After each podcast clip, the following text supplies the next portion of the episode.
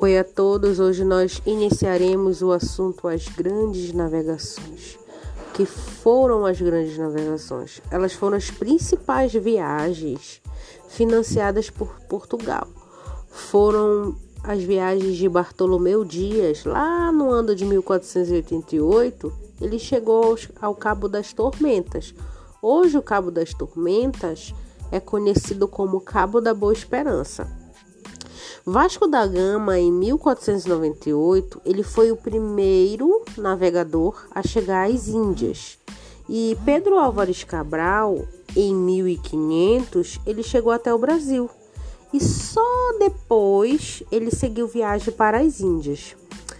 É, as grandes navegações, gente, começaram porque Portugal queria, queria descobrir um novo caminho para o Oriente porque se eles descobrissem esse novo caminho para o Oriente, assim eles teriam como comprar seus produtos e comer, comercializá-los na Europa.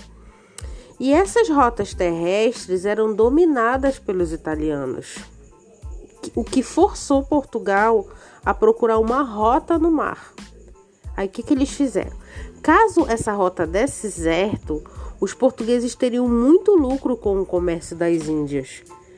Quanto às viagens financiadas pela Espanha, uma grande descoberta foi a que Colombo, que foi embora, tivesse pensado que havia chegado às Índias.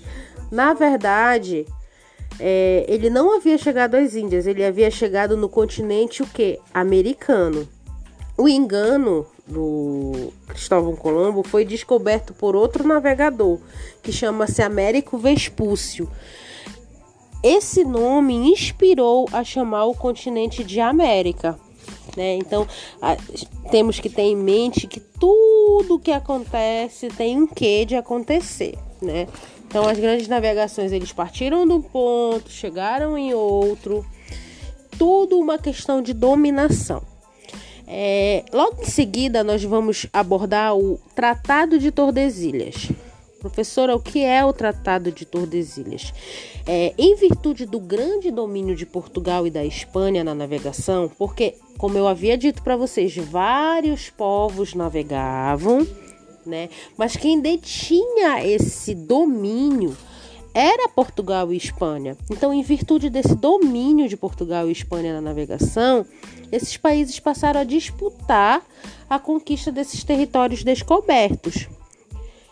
É, entretanto, para que não houvesse conflito de interesses, foi assinado um acordo.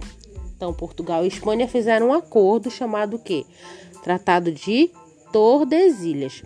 Esse acordo ele foi assinado em 7 de junho de 1494, mas deixa eu falar uma coisa aqui para vocês. Não vamos nos preocupar em gravar datas, gravar ano, gravar mês, não. Eu quero que vocês tenham que ter na cabecinha de vocês os conceitos, o que realmente aconteceu na nossa história. Né? Então, o Tratado de Tordesilhas ele foi assinado nesse dia, que foi o 7 de junho de 1494. Ele foi um acordo entre portugueses e espanhóis, né? Pelo que? Por quem ia dominar terra tal e terra tal. E eles, eles fizeram o quê? Eles determinavam uma linha imaginária que passava a 370 léguas a oeste das ilhas de Cabo Verde. E essas terras descobertas até a linha seriam dominadas por Portugal. O que, é que eles fizeram? Eles fizeram uma linha imaginária. Pro lado tal era Portugal, pro outro lado tal era quem? Espanha. Até aqui deu para entender, gente? Essas terras descobertas até a linha seriam dominadas por Portugal. E as que estivessem após a linha seriam é, dominadas por quem? Pela Espanha. Quando os portugueses chegaram às terras brasileiras, já se sabia que as terras ficariam sob o domínio de Portugal devido a esse tratado, Tratado de Tordesilhas, porque encontravam-se antes dessa linha imaginária. Só, gente, que outros países como a Inglaterra, a Holanda, a França, eles não reconheciam esse acordo, porque o que eu acabei de falar foi um acordo feito por Portugal e Espanha. Ninguém comunicou os outros povos, certo? Então eles não reconheciam. Por isso eles não respeitavam. Então o que, que esses países fizeram? Eles passaram a ocupar e a dominar as terras que Portugal e Espanha achavam antes que as suas. Olha que querendo organizar acabaram desorganizando, né?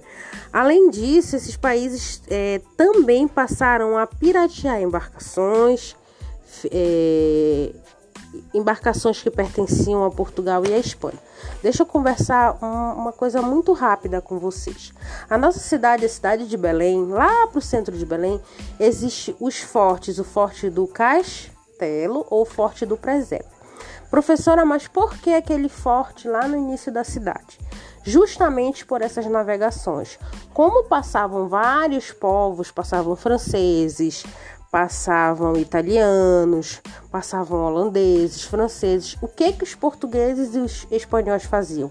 Eles fixavam fortes, como aquele lá no início da cidade, lá de Belém. Para quê? Para mostrar, para delimitar para outros navegantes que já existia gente ali, que já existia colonizadores ali. Certo? Por exemplo, se eu chego em Belém, aqui em Belém foi no ano de 1616, chegou a primeira frota dos portugueses.